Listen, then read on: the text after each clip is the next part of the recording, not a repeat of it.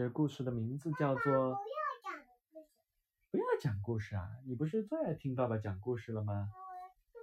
我在在工作的，哦，你在工作啊？我在工作十一点。那你边工作边听爸爸讲故事好，好不好？好，嗯，猴子捞月。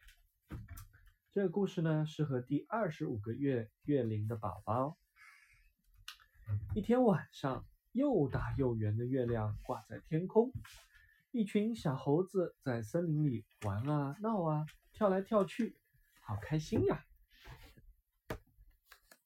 艾迪，你是不是一只小猴子啊？不是的，你不是吗？我现在是个小有趣的。你就是属猴的呀。小猴子皮皮口渴了，他来到湖边喝水。忽然，他发现月亮掉到水里了。不好啦，不好啦！月亮掉到水里啦！大家一下子都跑到了湖边。呀，月亮真的掉到水里了，这可怎么办呀？这时，猴子爷爷慢慢的说：“嗯，别急，别急，我有个办法。”猴子爷爷说：“我们倒挂在树上，一个一个连起来，把水里的月亮捞起来吧。”对啦，这也是只猴子，对不对？快来，快来，一起来帮忙！哇，一只、两只、三只，猴子们倒挂成了长长的一串儿。皮皮也来帮忙了，马上就要够到月亮了。快来，快来，一起帮忙！皮皮小心的把手伸向水中，月亮凉凉的。